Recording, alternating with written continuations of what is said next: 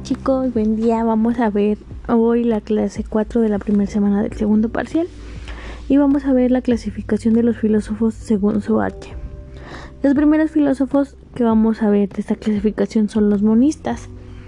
Estos eran los que creían que todo surgía de un solo elemento, es decir, la naturaleza emanaba de un elemento que conformaba todo lo que existe. Entonces la palabra monista pues significa uno. Uno de los filósofos monistas más importantes en Grecia fue Anaxímenes.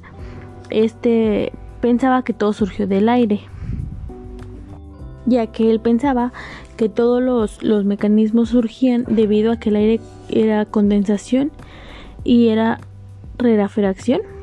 Su lógica era muy interesante, pues decía que si se condensaba el aire, surgían las nubes, y, y si se condensaban las nubes, surgía el agua, etc. Así iba dando todo este proceso. Su arche em, lo puso gracias a raíz de la naturaleza y lo puso, lo dijo así por el aire, los animales y el campo.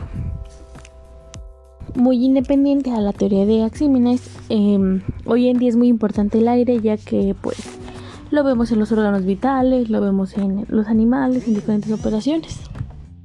Entonces Anaxímenes em, decía que los elementos de la naturaleza no debían de ser negociados, deberían de ser cuidados, amados y respetados como si fueran parte de nuestra familia.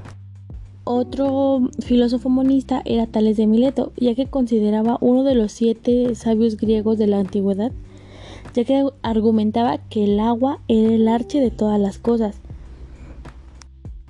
Fue uno de los primeros que abarcaron muchas ramas del saber. Se le atribuyen conocimientos en matemáticas, filosofía y astronomía, posteriormente llamada astrofía.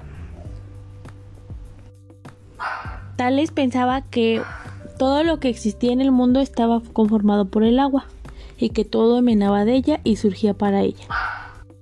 Para él, el agua es un elemento vital de la vida, por ello es el principal arche. Muchas personas creen que la siguiente guerra potencial mundial podría ser a raíz de este líquido vital que sería el agua, ya que es un elemento indispensable para la vida y ha sido muy descuidado. Por último, en la clase de hoy vamos a ver a Anaximandro.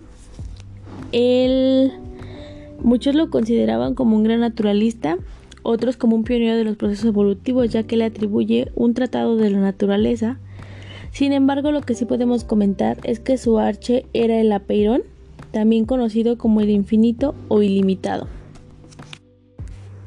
Anaximando percibía que detrás de todo existía algo muy sutil, ligero, trascendente, algo indestructible e indefinido, ya que su lógica fue utilizada y parecida a la siguiente frase.